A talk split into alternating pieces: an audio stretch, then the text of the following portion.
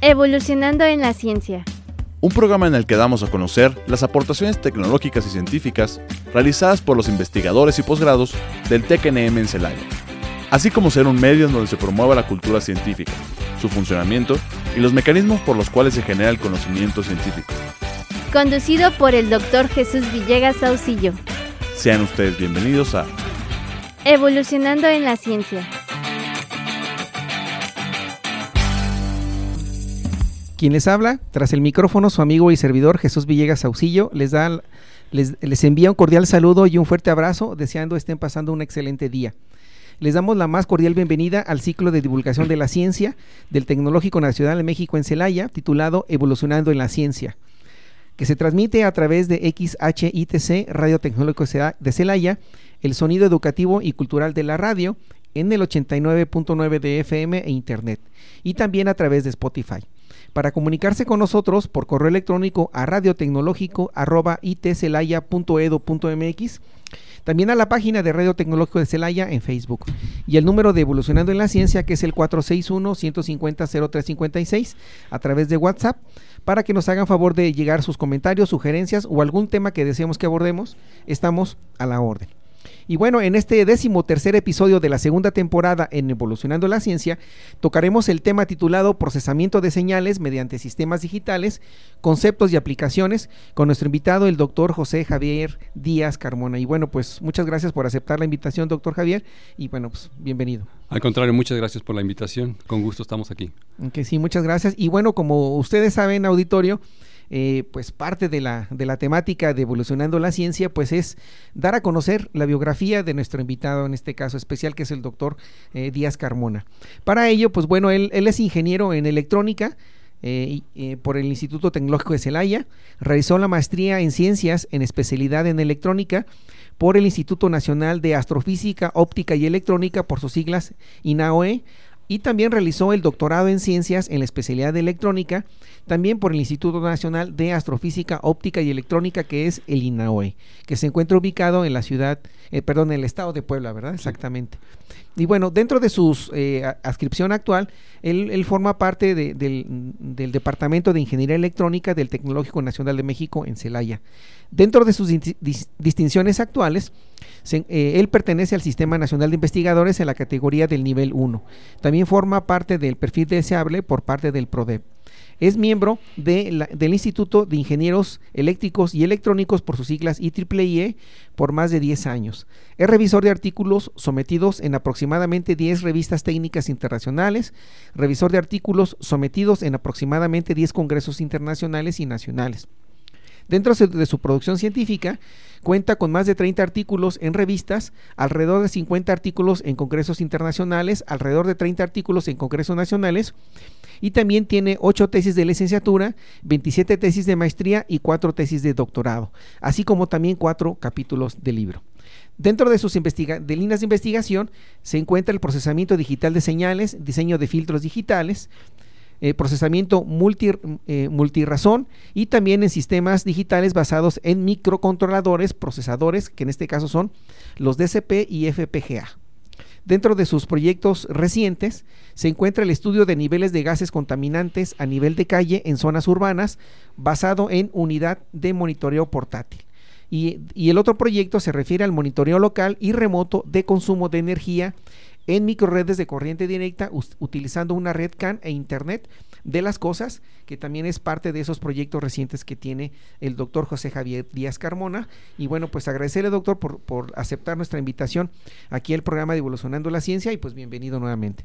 Ok, muchísimas gracias. No, al contrario, y bueno, pues este comentar, ¿verdad? Que este, fíjense que él, él, de cierta manera, pues bueno, fue parte de mi, de mi este fue mi uno de mis este revisores de mi, de mi tesis pero como tal fue pues ahora sí que mi asesor mi asesor de tesis de doctorado.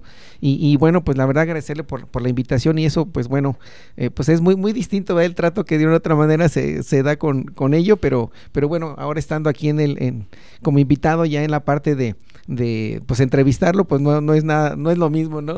Pero bueno. Cambian los papeles. Cambian los papeles, Ahora me toca a mí ser el, no, no es cierto, para nada, no, no, no. No, al contrario, siempre buen trato y la verdad, eh, este, pues sus comentarios de una otra manera acertados, ¿verdad? Y pues sí, muchas gracias. Este, eh, bueno, Javier, ¿verdad? Que de cierta manera pues haya esa, esa amistad como tal. Sí. Y bueno, para comenzar este, la entrevista, eh, primeramente pues eh, preguntar cómo, cómo fue que surgió el, o, qué lo impulsó o cómo surgió esa idea de, estudiar la ingeniería y bueno, de otra manera, la parte de su formación que es electrónica puramente, ¿no? Si nos puede responder esa pregunta. Sí, pues básicamente desde que me motivó estudiar ingeniería, desde que estaba, pues básicamente en prepa, en preparatoria, empecé a tener pues inclinaciones para las áreas de físico-matemáticas y siempre desde niño tenía la inquietud de cómo funcionaban las cosas, mm, este, siempre tenía la curiosidad de cómo una televisión era posible eh, que tuviésemos la imagen en el preciso momento, en tiempo real, qué había detrás de esa caja negra, ¿no? Es, era algo que siempre de niño me, llamaba mucho la atención. Y pues con el tiempo se fue dando, fui conociendo áreas y pues conocí el área de electrónica, eh, en donde desde la, desde la prepa eh, me fui encaminando a esas áreas y pues básicamente fue eso, fue el, la curiosidad, el saber del porqué de las cosas y tratar de dar una explicación por mi propio mm, por mi propia razón, ¿no? razonar las cosas. Ese fue el motivo principal. Y ya en particular eh, electrónica, porque desde entonces hasta hoy en día, pues hemos visto una evolución bien grande de la electrónica. En aquel entonces, pues empezaban a, no, no teníamos nada de, de internet incluso, pero sí se veía el futuro que la electrónica iba a, dar grandes soluciones de comodidad, de satisfacciones a la, vida del ser humano, ¿no? Entonces, eso fue también un motivo por el cual, pues, eh, decidí eh, enfocarme a esta, a esta área. Sí, muy bien, pues muchas gracias. Y, y también tengo entendido que que dentro del tecnológico de Celaya, bueno, ahora Tecnológico Nacional de México en Celaya, eh, eh, no sé si recuerdo, fuiste uno de los primeros, este, de las primeras generaciones, ¿verdad? Fui la primera generación de electrónica, sí, egresados en el 90, en diciembre del 90. Sí, sí, estaba ahorita haciendo el recuento a ello y sí como que me llegó la, la imagen, ¿no? De ese momento y pues bueno, también siempre es, es grato, ¿no? Tener, formar parte de, pues ahora sí que de la punta de lanza, ¿no? De, de que ahora pues bueno, ya hay varias generaciones que ya han egresado del tecnológico, ¿no? Sí, ya tenemos bastantes generaciones. Sí, no, pues muchas gracias. Y bueno, eh, y, preguntar, bueno, eh, ¿cómo de ahí pasamos a, la parte de, la maestría y el doctorado, ¿no? ¿Cómo, cómo fue la, incursión a, eh, o qué surgió ahí, ¿no? ¿Cómo, cómo fue de, de, bueno, no sé qué necesidad hubo probablemente, ¿verdad? O surgieron dudas que a lo mejor en, la ingeniería no se pudieron haber respondido en su momento y posteriormente surge eh, el estudiar la maestría y el doctorado, ¿no? Una vez que egresé de la carrera, eh, me incursioné en la parte docente, eh, empecé a laborar en el Departamento de Ingeniería Electrónica desde, desde el 90, desde enero del 91, estoy formando parte del Departamento de Electrónica y pues surgió la necesidad de especializarme un poquito más con fines de que más adelante se iba a abrir la maestría, ¿sí? Contamos actualmente con el programa de maestría que está incorporado, maestría en ciencias que está incorporado al, padrón de, excelencia de CONACYT y también contamos con doctorado. Entonces surgió esa necesidad de, contar con una especialización un poquito más, más concreta en una área y pues estuve buscando diferentes instituciones a nivel nacional, incluso también internacional. fui aceptado en algunas internacionales, pero por cuestiones personales no se me dio, no pude irme a estudiar, pero estudié aquí en una nacional, estudié en el INAOE, como bien lo mencionaste, y en particular pues me enfoqué a la parte de, sistemas digitales, que es lo que se enfoca la plática del día de hoy. Y, después de la maestría regresé, regresé a incursionar, a continuar aquí en labores tanto de docencia como de investigación. Estuve un año aquí y regresé de nueva cuenta a estudiar el doctorado en la, en la misma área, este, en la misma institución. Ok, muy bien. No, pues muchas gracias. Sí, porque en, realidad el, el, INAOE pues es una institución que de otra manera pues también ya tiene determinado prestigio tanto nacional como internacional, ¿no? Sí es una institución muy muy importante a nivel nacional. Y bueno, de ahí surge, por ejemplo, este en relación a, eh, preguntábamos, platicábamos antes de, entrar al programa, ¿no? Sobre, sobre algunos temas y, por ejemplo, ¿cuál fue su, tesis de doctorado? ¿Cuál fue su, tema como tal? Bueno, el tema en sí, tanto maestría como doctorado, me enfoqué en un área en particular de lo que es procesamiento digital de señales, que es diseño de filtros digitales. Mm, podremos decir que a, a, grosso modo, así de manera muy, muy global, un filtro digital es como una especie de un algoritmo que se implementa en, un, en una computadora, en un sistema basado similar a una computadora, y que tiene la función de realizar, extraer información de una señal. ¿sí? Esta información es útil en ciertas aplicaciones, como lo puede ser, por ejemplo, eh, en aplicaciones médicas. Hay muchas aplicaciones médicas en las que tenemos, eh, por ejemplo, en particular, los electrocardiogramas en un electrocardiograma eh, es muy importante que la señal que se obtiene de los electrodos puestos en el paciente eh, sea lo más nítida posible, o sea, que tenga el menos ruido posible. Y dentro del procesamiento digital de señales hay, hay áreas en particular en donde se procesa estas señales de, que se obtienen del corazón para obtenerlas de manera más nítida y de esa manera lograr que esta sea una herramienta más confiable al cardiólogo en este caso para que logre un diagnóstico más apropiado que puede, pueda diagnosticar está completamente definido la forma de la, del electrocardiograma para un, para un cardiólogo y pueda diagnosticar completamente, pues de manera más, más correcta, ¿no? Correcta y dar un diagnóstico acertado. Entonces, así como ese caso, hay muchos tipos de señales en, el, en, nuestros, en, muchas aplicaciones en ingeniería. ¿sí? Por ejemplo, señales de audio, como las señales de audio que se están procesando aquí. Eh, su procesamiento podría ser un ecualizador con el cual este, se puede hacer de manera digital. Y podemos tener, anteriormente se utilizaban mucho los ecualizadores analógicos, en donde estos pues eran una serie de filtros que, que dejaban pasar bandas de, o rangos de frecuencias de la señal de audio, pero filtros analógicos completamente. ¿Cuál es la diferencia con un filtro digital?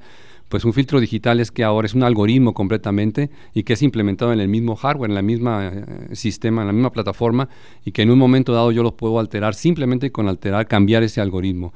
Entonces, básicamente la, las tesis tanto de maestría como de doctorado fue eh, proponer o, proponer técnicas diferentes o técnicas innovadoras para procesar este tipo de señales y obtener información de manera más, más fideligna, podemos decir. Ok. Muy bien, pues muchas gracias por darnos este parte de, de, su, de su tesis doctorado. Y de ahí, pues bueno, obviamente que surge la, de una manera como nos comentaba en, el título y dentro de, sus, de su biografía, las líneas de investigación, ¿no? que de hecho prácticamente eh, en sí son cuatro que una de ellas ya nos, nos dio una explicación que es el procesamiento digital de señales, diseño de filtros digitales, la otra es el procesamiento multirazón y la última que son sistemas digitales basados en microcontroladores, que en este caso son procesadores, me refiero al DSP, que es, es, Digital System Processing, si no recuerdo. Digital, Signal, Digital Signal Processor. Que si lo traducimos al español para que nuestro auditorio nos pudiera... Es, es, es como si fuera un eh, la audiencia está, la mayoría debe estar familiarizado con una computadora. Un, microprocesador es, el corazón básico de una computadora. Eh, un DSP o un procesador de señales digital eh, lo que hace es exactamente lo mismo que una computadora, pero ya más especializado para procesar señales. De tal manera que está diseñado a nivel circuito integrado, a nivel silicio, está diseñado para hacer operaciones muy propias o muy, muy adecuadas al procesamiento digital de señales. Y, esto le permite hacer, implementar mm, pues estos algoritmos de manera mucho más eficiente que un procesador con el que estamos familiarizados en una computadora. Y, esto permite pues aplicaciones muy, muy interesantes como lo puede ser tan solo el celular con el que contamos. El celular que traemos todo mundo este, tiene internamente algoritmos que están implementados bajo esta, esta área de procesamiento digital de señales. No sé, un algoritmo que puede ser tan solo el simple hecho de decirle al teléfono, bueno, hoy se dice simple hecho, pero hace algunos años era, era impensable, ¿no? Hoy se dice, márcame a mi mamá, ¿sí? Y el teléfono automáticamente hace toda la operación. Pero lo que está, lo que va atrás de eso es, es una gran cantidad de, de procesamiento que tiene una base matemática pues muy fuerte, ¿sí? Y, todo ese procesamiento, ese cómputo lo hace este tipo de procesadores, de DSPs. Sí. Perfecto. Otra área, otro, otra plataforma que está mencionada ahí son los FPGAs. Así es. Los FPGAs, por otro lado, son circuitos integrados también, pero que, tiene, que, ya tiene un hardware definido, o sea, ya tiene internamente eh, elementos mm, físicos, sí. Con los cuales yo puedo armar mi, mi, sistema. En la, otra solución que mencioné, el DSP, en ese no, en ese tenemos el hardware fijo. O sea, los elementos ya el fabricante me dice, esta plataforma tiene estas características en hardware. Y yo lo que hago es modificar el, algoritmo o el, programa. Y en el FPGA no. En el FPGA yo tengo que hacer el hardware y, es precisamente lo que, lo que nos facilita esta, esta plataforma de FPGAs de poder eh, modificar. Construir también. Construir, ya podemos decir físicamente, aunque físicamente no lo vemos, pero es. a nivel a nivel circuito integral. Todo esto está basado en herramientas computacionales que nos permite pues diseñar apropiadamente nuestro nuestro hardware, nuestro sistema ya como si fuese físico, ¿no? Como si lo estuviéramos armando a mano, pero no es a mano, ya es a, a, nivel circuito integrado. Entonces esa, es otra plataforma que, que se utiliza para implementar este tipo de, de algoritmos de procesamiento digital de señales y se podía valorar cuál solución optar, cuál irnos por una o por otra. en cuestión del FPGA, pues es, es, una plataforma que permite el procesamiento ya más en paralelo y es mucho más, mucho más rápido. Pero por otro lado, en el SP es más versátil en el sentido de que podemos modificar el algoritmo rápidamente. Sí. ya tenemos ahí estructuras en hardware fijas y lo único que modificamos es el, es el programa. En el FPGA no, en el FPGA tenemos que diseñar desde lo físico y en algunas situaciones también podemos incluso meter en el FPGA un, un microcontrolador, un, un sistema basado en, un programa también. Entonces hay muchas herramientas computacionales que están muy interesantes y están muy adecuadas o muy ad hoc a lo que es el, procesamiento digital de señales, enfocadas a implementar estos algoritmos. Perfecto. Eh, comentaba en relación a, las matemáticas, que de hecho, bueno, debemos recordar que pues prácticamente la ingeniería involucra el hablar de matemáticas, ¿no? Pero me imagino que en este tipo de, líneas de investigación eh, hay, eh, matemáticas que se aplican, me imagino que de manera muy particular si nos podría platicar así de manera muy muy breve qué matemáticas, me imagino que puede ser operaciones elementales, ¿no? Pero hasta matemáticas un poquito más avanzadas, ¿no?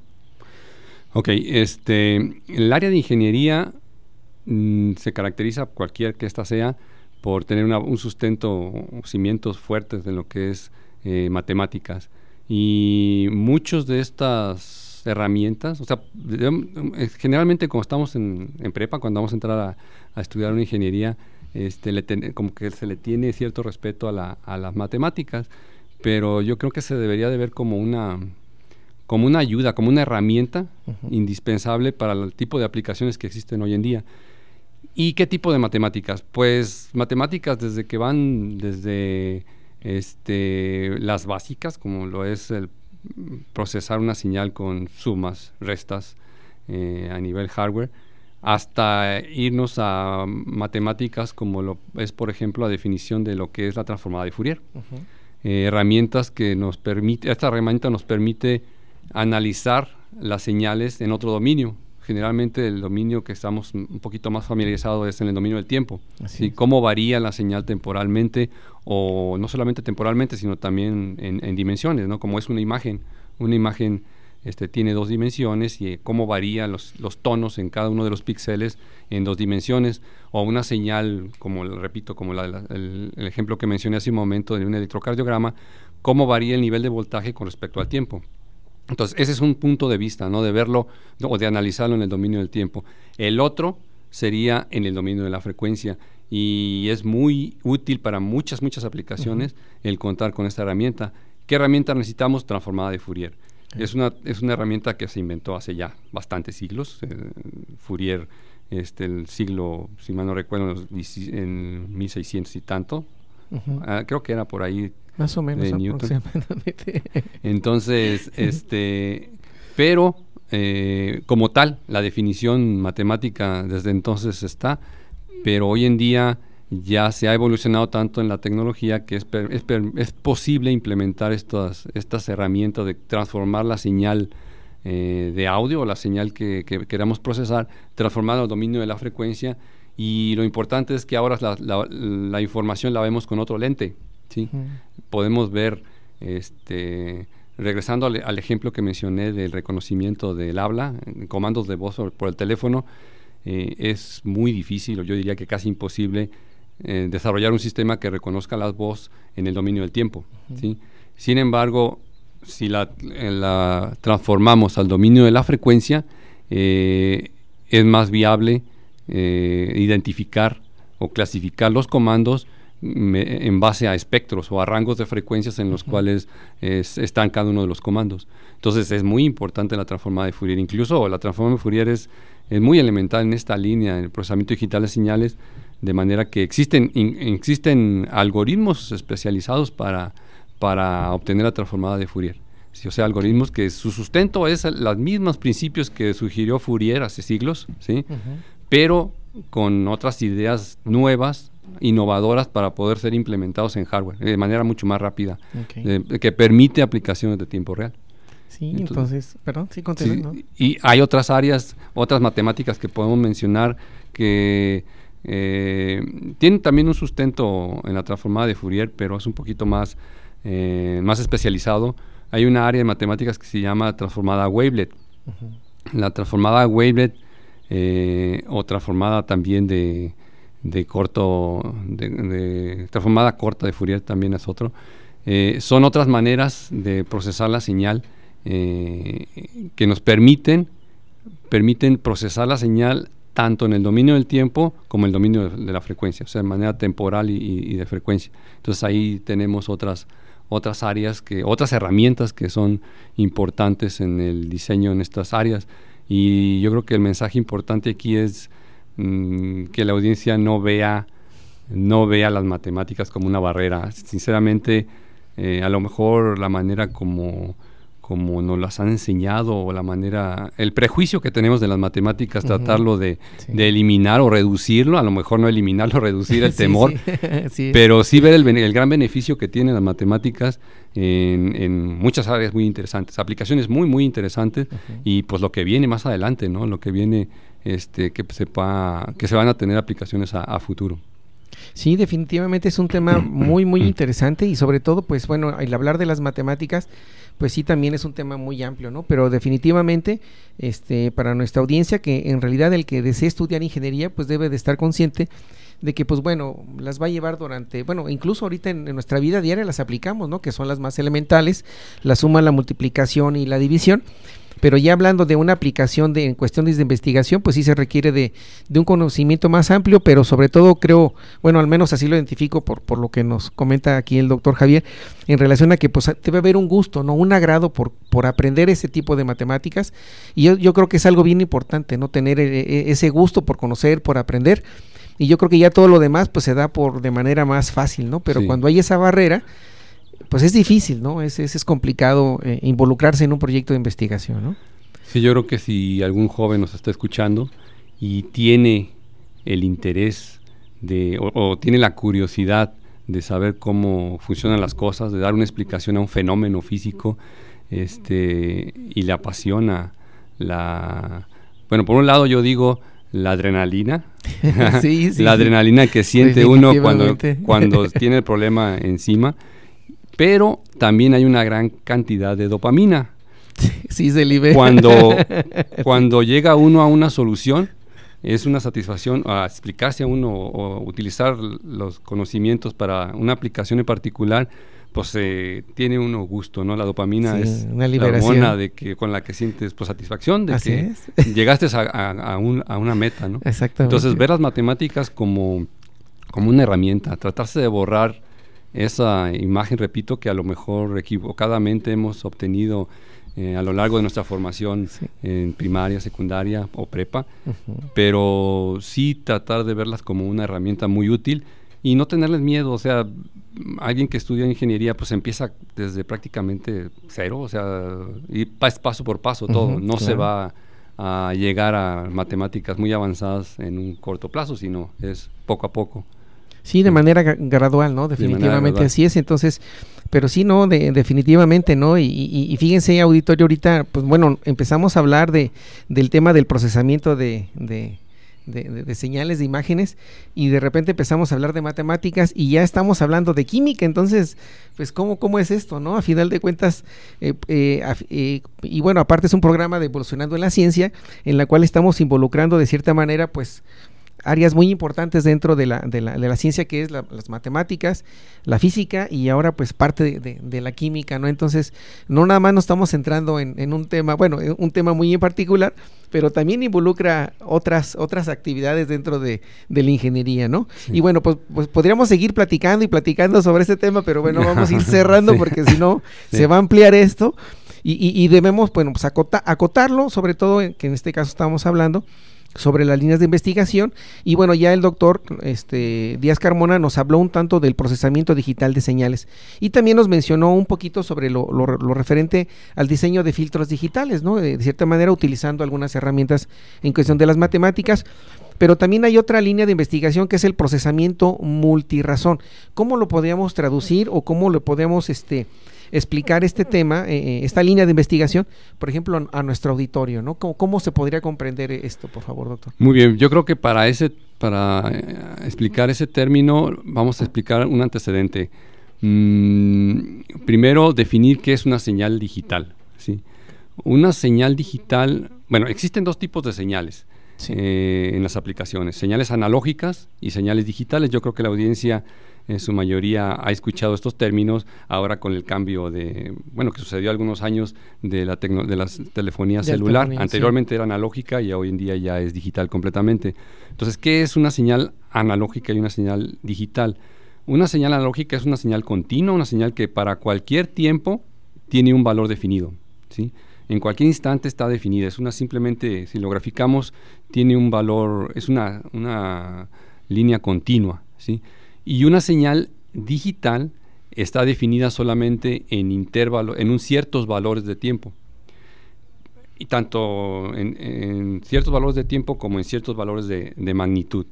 De tal manera que esto nos permite almacenar la información en alguna memoria, en algún medio físico, en una memoria física con espacio físico, porque una señal lógica es imposible ser almacenada, almacenarla y procesarla. ¿sí? Entonces, eso es una señal digital al ser convertida una señal analógica, que la mayoría de las señales que eh, tenemos en el, alrededor de nosotros son señales analógicas, nuestros sentidos son sensores o detectan señales analógicas, este, el tacto, la vista, el olfato, todos los, sentidos perciben una señal, una señal analógica.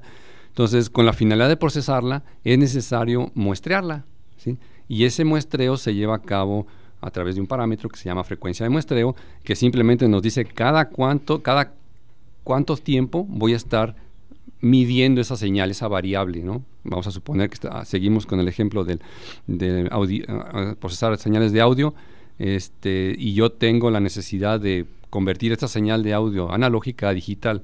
Entonces lo que requiero es saber a qué frecuencia debo muestrearla para no perder información. Si tener la, la misma señal de la, de la realidad, retenerla de manera digital. Y pues ahí surgen algunos conceptos eh, probados que nos dice que la frecuencia con la que yo debo muestrear esa señal debe ser mayor a dos veces, mayor o igual a dos veces el componente máximo de frecuencia de la señal que estoy procesando. Eh, y con ello pues ya tengo un valor, una referencia, ¿no? Y una vez que ya está digitalizada la señal, pues yo le puedo hacer el, procesamiento que yo, que yo desee y de nueva cuenta, cuando yo obtenga la salida, convertirlo de digital a analógica para, no sé, a lo mejor reproducirla en, un, en una bocina o etcétera, ¿no? Hablando de señales de audio. Ahora bien, si todo el procesamiento se realiza con una sola frecuencia de muestreo, con la misma frecuencia de muestreo, este es simplemente trabaja una sola frecuencia de muestreo. El, área de, o la línea de investigación que se llama multirazón o multirate en inglés es una área en la que diferentes bloques o sea, un, un, bloque del procesamiento está operando a una frecuencia de muestreo y otro bloque a otra frecuencia de muestreo que puede ser un múltiplo de la, del anterior. Y esto permite hacer más eficiente muchas aplicaciones. ¿sí? Eh, un ejemplo así muy, muy trivial o muy, muy típico cuando se ve esta área, cuando se explica esta área, es el siguiente. Existen muchos formatos, muchos formatos en, eh, de señales. Eh, por ejemplo, si estamos hablando de CD, calidad CD de audio, hay, hay, una definición con un estándar. Y ese estándar define a qué frecuencia de muestreo la debo de, muestrear, ¿no? Esa señal, a qué frecuencia. Y también define, entre otros parámetros, ahorita el, importante es la frecuencia de muestreo. Y, resulta que para la calidad CD, la frecuencia de muestreo es de 44.1 kHz. Eh, pero hay otras áreas en donde no se requiere tanta, tanta calidad, ¿sí? Eh, como es la calidad CD. Por ejemplo, en telefonía. En telefonía, eh, la frecuencia de muestreo es de 8K, 8 kHz nada más. Entonces, muchas veces es necesario, cuando tenemos una señal que está muestreada a frecuencia de 44.1 kHz, la deseamos este, procesar a 8 kHz. Entonces es necesario pues convertir esa, esa señal a esa frecuencia a la otra. Entonces, hasta antes, eh, anteriormente, la solución más típica podría ser ah, pues ya tengo mi señal, mi señal em, digital, mi señal digital muestrada a, a, 44.1 kHz, la convierto a analógico y la remuestreo a 8K y ya me acabó, se acabó. Sin embargo, esa conversión de digital analógico y de analógico a digital lleva, conlleva muchas pérdidas, sin muchos errores de aproximación. Entonces, lo que hoy en día se tiene es que todo ese proceso se hace de manera digital y el, área de procesamiento multi, multi-rate o multirazón eh, trata de eso, de convertir esas frecuencias a través de filtros eh, ya definidos y, evitar tener que llevar la señal al, al, mundo analógico y regresarla al mundo digital. Mm, entonces, de esta manera se hace pues más, más eficiente, ¿no? Se hace completamente de manera, de manera digital. Ok. Sí, entonces de cierta manera, entonces eh, eh, podemos comentar entonces que ese procesamiento multirazonal es una evolución, ¿verdad? De los anteriores este métodos de procesamiento como tal, como que ya están integrados en uno solo, ¿no? Anteriormente se puede hacer por separado, pero ahora se hace ya en una sola, por ejemplo, función, o en un, un solo algoritmo, o en algún solo este programa, puede ser algo así, ¿no? Sí, ya se hace completamente de manera digital. Ok, perfecto. Eh, bueno, auditorio, este, regresamos en unos minutos y continuamos platicando con el doctor José Javier Díaz Carmona, el cual nos va a seguir explicando sobre las líneas de investigación en la parte del procesamiento multirazón y también de sistemas digitales basados en microcontroladores. Regresamos en un momento, gracias.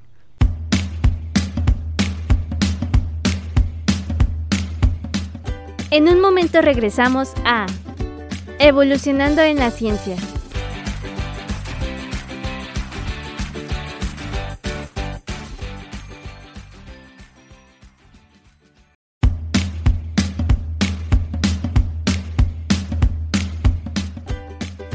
Estamos de regreso en Evolucionando en la Ciencia.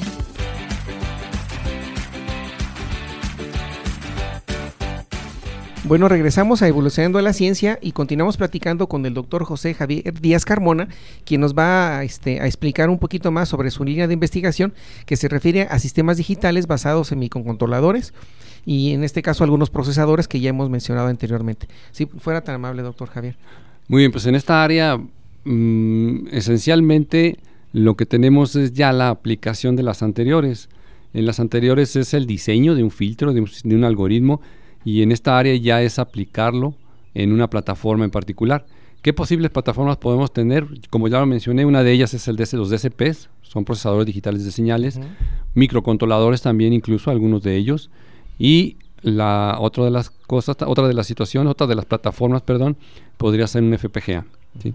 Y pues aquí hemos mm, desarrollado algunas, algunos sistemas en donde eh, se llevan a cabo este, este procesamiento, eh, eh, tanto en una como otra de las, una de las tres, de las tres opciones. ¿no? En el caso, como mencioné hace un momento, la, en el FPGA, pues, en esencia lo que hacemos es bloques de hardware para llevar a cabo el, filtrado de señales. Eh, por ahí tengo un estudiante de maestría que está trabajando en implementar un tipo de filtro especial que se llama filtro de retraso fraccionario en, un FPGA. En lo que se refiere a DSPs, eh, estos algoritmos se implementan en, algunas de las materias que se llevan en la, maestría aquí en el, posgrado, en el programa de posgrado del Departamento de Ingeniería Electrónica. Y en lo que se refiere a microcontroladores, en la licenciatura de ingeniería es eh, llevan lo que es un microcontrolador y, se parte desde qué es lo esencial de un microcontrolador hasta llegar a ya implementar algo ya físico un poquito más, más avanzado. Entonces, por ahí también hemos estado trabajando en esas áreas ya de implementación. A eso es a lo que se refiere esa línea de investigación. Perfecto, pues, pues, muchas gracias por compartirnos parte de esta información. Y bueno, dentro de, de sus proyectos actuales, eh, nos hizo favor de compartirnos lo que se refiere al estudio de niveles de gases contaminantes a nivel de calle en zonas urbanas, en este caso el cual está basado en una unidad de, monitoreo portátil. Si nos podía platicar un poco de manera más, este, pues más amplia sobre, sobre este proyecto, por favor. Bueno, este proyecto consistió en desarrollar una plataforma, como el nombre lo indica, portátil, ¿sí? que permita determinar los niveles de contaminación, los niveles de gases contaminantes a nivel calle, o sea, a nivel eh, por donde transitan las, transitan las personas. ya que actualmente sí existen unidades de monitoreo, pero son unidades de monitoreo muy extensas, muy grandes, muy costosas, que dan información de, la, de los niveles de contaminación de manera muy localizada, en donde se encuentra esos centros de, monitoreo. Y entonces lo que pensamos, o lo que la tendencia, una de las tendencias que, se, se ve hoy en día, es por qué no contar con mediciones de manera más local y que, que sean posible implementarse a través de plataformas que sean portátiles. Entonces ahí trabajamos con un estudiante de maestría de igual manera, incluso por ahí logramos este, algunos artículos a congresos internacionales, eh, con, los, con la cual, con esta tesis, mm, se llegó a implementar físicamente una estación meteorológica. Lo hicimos en colaboración con CRODE, con el doctor, en particular con el doctor Alejandro Espinosa. Y logramos eh, medir diferentes variables, como, como lo son la cantidad de partículas eh, de, existentes de gases en el ambiente eh, de diferentes tamaños y esta información una de las innovaciones que, se sugirió, que se logró, es que esta información se envía a través de la, de la nube. O sea, es, utiliza información, utiliza la tecnología de lo que es el Internet de las cosas.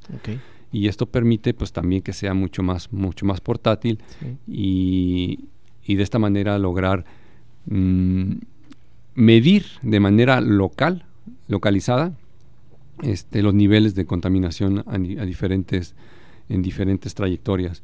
Aquí la tendencia a nivel mundial es de que contar con una gran cantidad de estos sensores de manera que se tenga información, por ejemplo, eh, información ya más, más real o más apegada a la realidad en lo que son vialidades.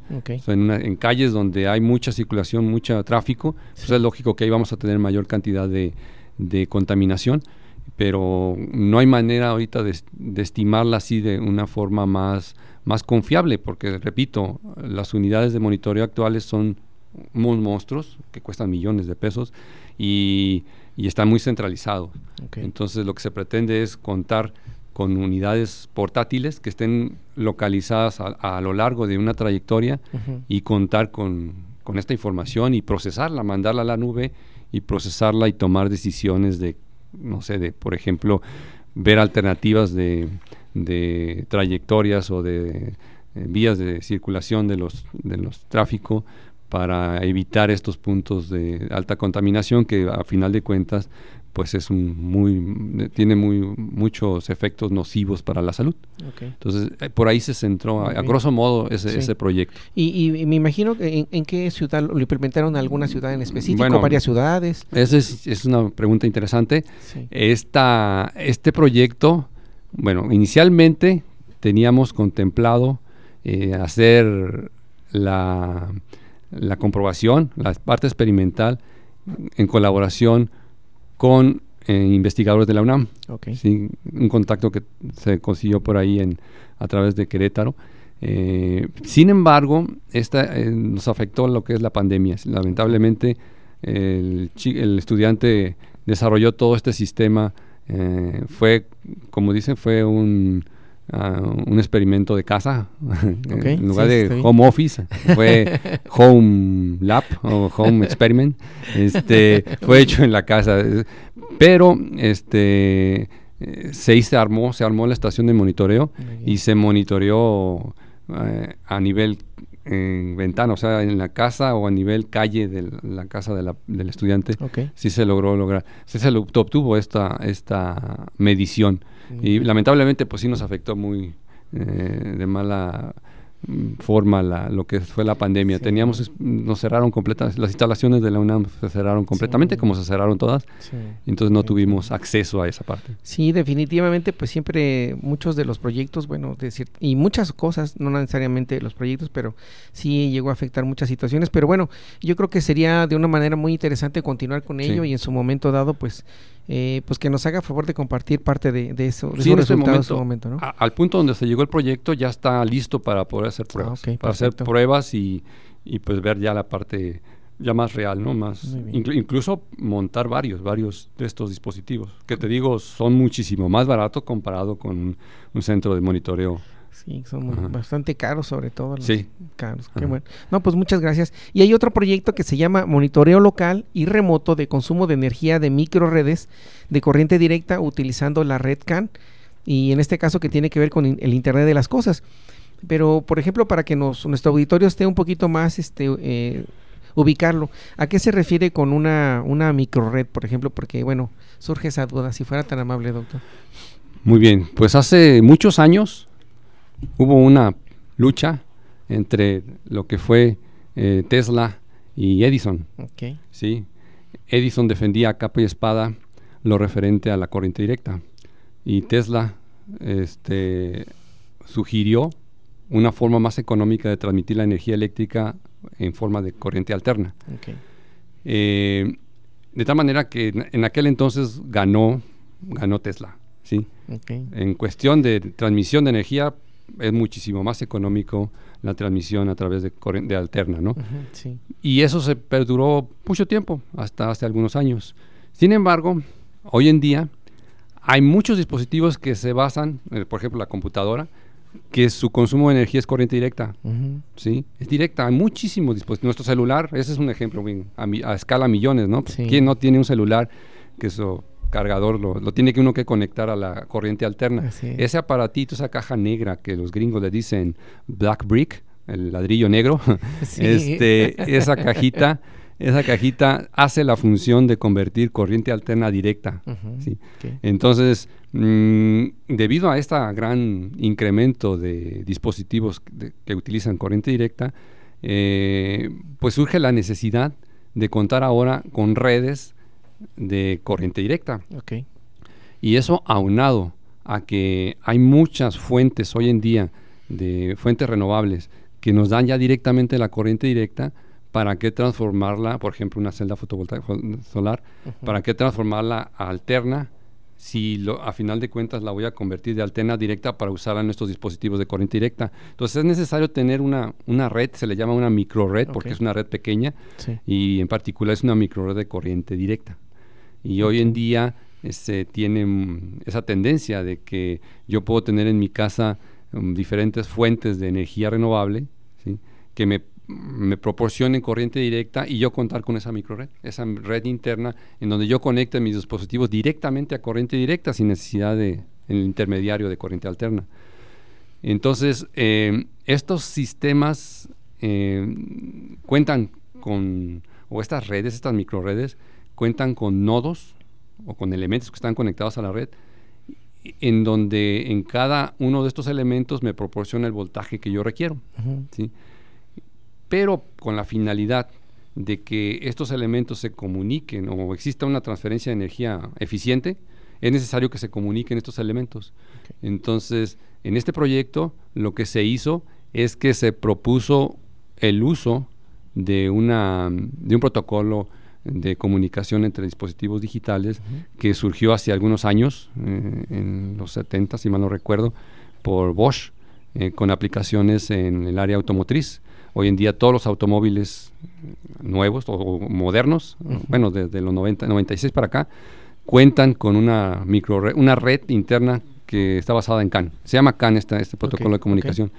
Y hasta entonces solamente tenía aplicaciones, bueno, tiene una gran cantidad de aplicaciones, pero no, no se había visto una aplicación en, en una micro red de corriente directa. Entonces se sugirió en este proyecto esa, ese uso y, y además con la capacidad de que uno de los nodos de la red se pueda conectar al Internet de las Cosas.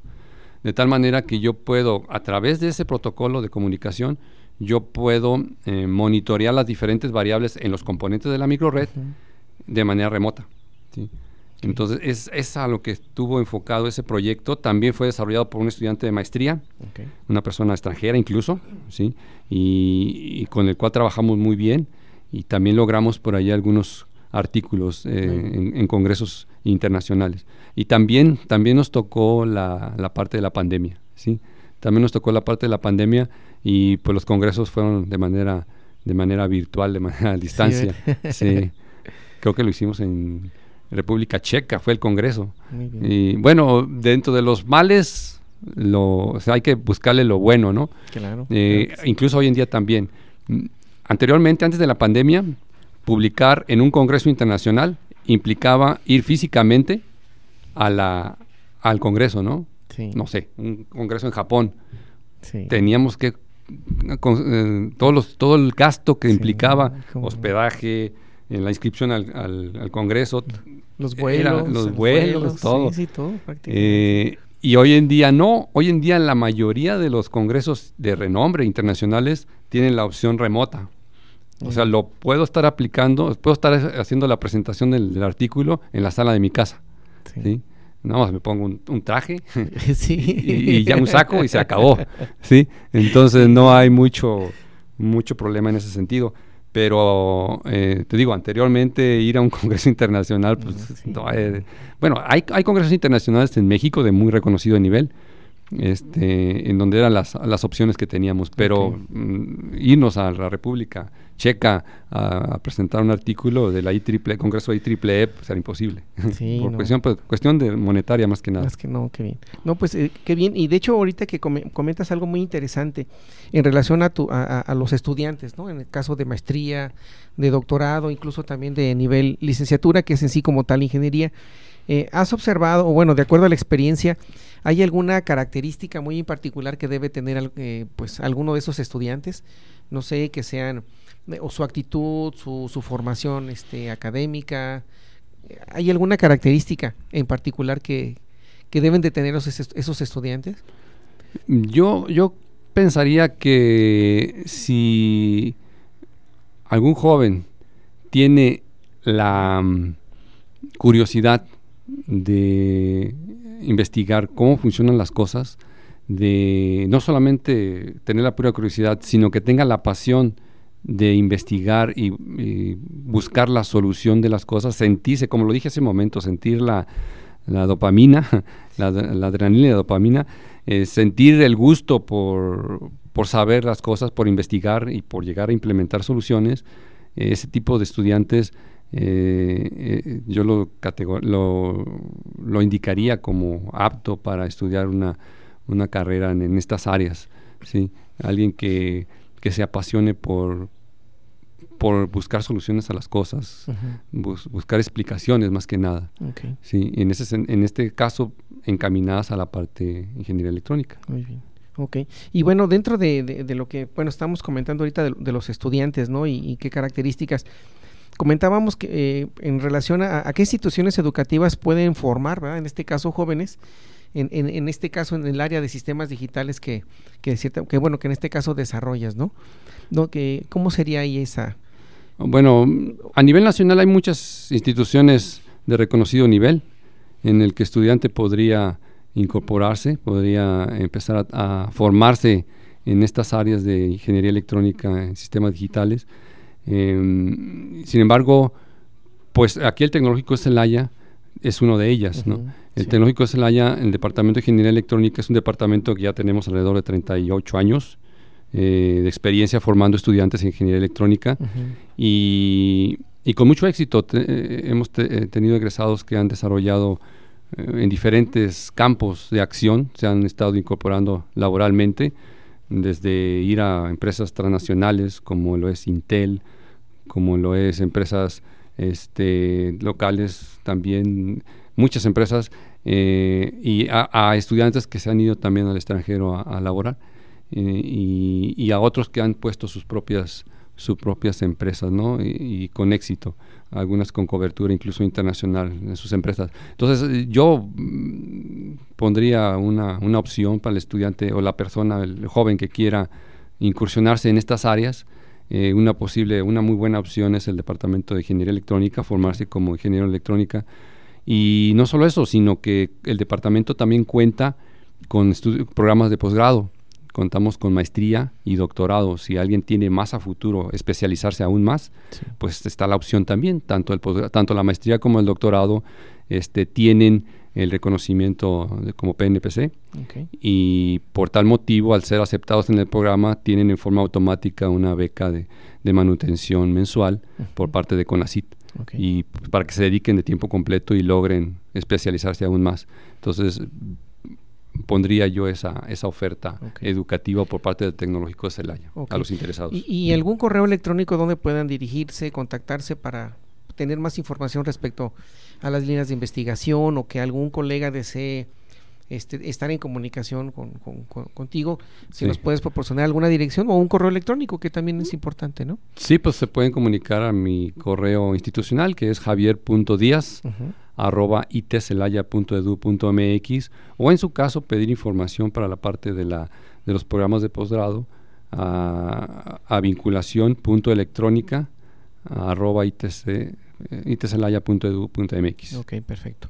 No, pues muchas gracias por compartirnos parte de esa información. Y bueno, pues a todos los interesados, por favor, estamos prácticamente pues aquí en la institución del Tecnológico Nacional de México en Celaya, pues está a la orden para poder este aceptar y, bueno eh, puedan entrar también a, esa página del Tecnológico Nacional de México en Celaya y poder ver pues toda la oferta educativa que hay no y en específicamente pues el departamento de, de ingeniería electrónica no y sobre todo el posgrado que es parte de lo que estamos hablando en este momento no y bueno, pues ya eh, pasamos a la siguiente este, temática que forma parte de, de, Evolucionando la Ciencia, que son las preguntas rápidas, ¿verdad? No es un cuestionamiento, pero bueno, como que va por ahí la idea, ¿no? está bien. No, no tanto, ¿verdad? Pero, pero bueno, es un tanto saliendo de, de esa parte de, de lo tecnicismo, de la parte técnica y, los conocimientos a ir algo más, este, pues podemos decirlo, alguien en un momento me comentó como que pues cuestionamiento más terrenal, qué sé yo, pero bueno, es solamente un comentario, ¿no?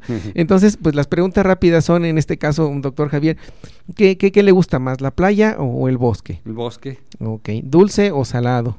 Dulce. Ok, este, ¿café o té? Café. Ok, ¿día o noche? Día. Ok, ¿frío o calor? Frío. Ok, ¿y por qué el frío, doctor? ¿Por qué no, con el calor no se puede hacer nada. Con el frío te cobijas y ya, Dios. Sí, ¿verdad? Y con el frío, pues no, ni modo de andar sin ropa. sí, definitivamente. Y aún así, a, los calores que estamos llevando ahorita, que estamos teniendo ahorita, yo creo que sin ropa también sería, sí. lo mismo. no, pues muchas gracias por compartirnos parte de, pues bueno, de, su experiencia, sobre todo en la parte de investigación, ¿verdad? Como tal, pues siempre, como no, es, es, muy amplia. Y bueno, pues esperemos que continuar en otros episodios más de este programa Evolucionando la Ciencia nos pueda seguir compartiendo pues todos parte de sus proyectos que tiene como tal. Y bueno, pues bueno, ya estamos prácticamente en la, en la eh, por terminar el, programa como tal. Y bueno, pedirle, doctor, si desea agregar algo más a, este, a esta charla que estamos teniendo con usted. No, pues más que nada agradecer esta invitación y ponerme a la disposición. Si más adelante requieren que otra plática más específica. Ahorita hablé muy, muy rápido sobre los proyectos. Hay algunos otros que, en los que podemos profundizar un poquito más. Claro que sí. Y con mucho gusto aquí, aquí estoy a la disposición. Perfecto, no, pues muchas gracias por, por este, por, por eh, compartirnos parte de sus conocimientos. Y bueno, y para terminar, agradezco el haber aceptado la invitación este, en este caso a su asistencia al programa Evolucionando a la Ciencia, al doctor José Javier Díaz Carmona, y a todas las personas que hicieron posible la realización de este programa, a las autoridades del Tecnológico Nacional de México en Celaya, Valeria Eugenia Guerrero Tapia, Diana Belén este, Rivera, Roxana Fuentes Galván, Fernando Sánchez López, Manuel Vadillo, Luis Enrique Arteaga Mate y Alexis, eh, Alexis Quintana. Y los invito a todos los redescuchas a que nos sigan en la próxima emisión a través del 89.9 de FM por internet en celaya.tecnm.mx o en Spotify Radio Tecnológico de Celaya, el sonido educativo y cultural de la radio. Si desean ver sus comentarios vía WhatsApp al 461-150-0356. Y esto fue Evolucionando la Ciencia y se despide de ustedes su amigo y servidor. Les envía un caluroso saludo y abrazo, Jesús Villegas Auxillo, y hasta la próxima. Muchas gracias.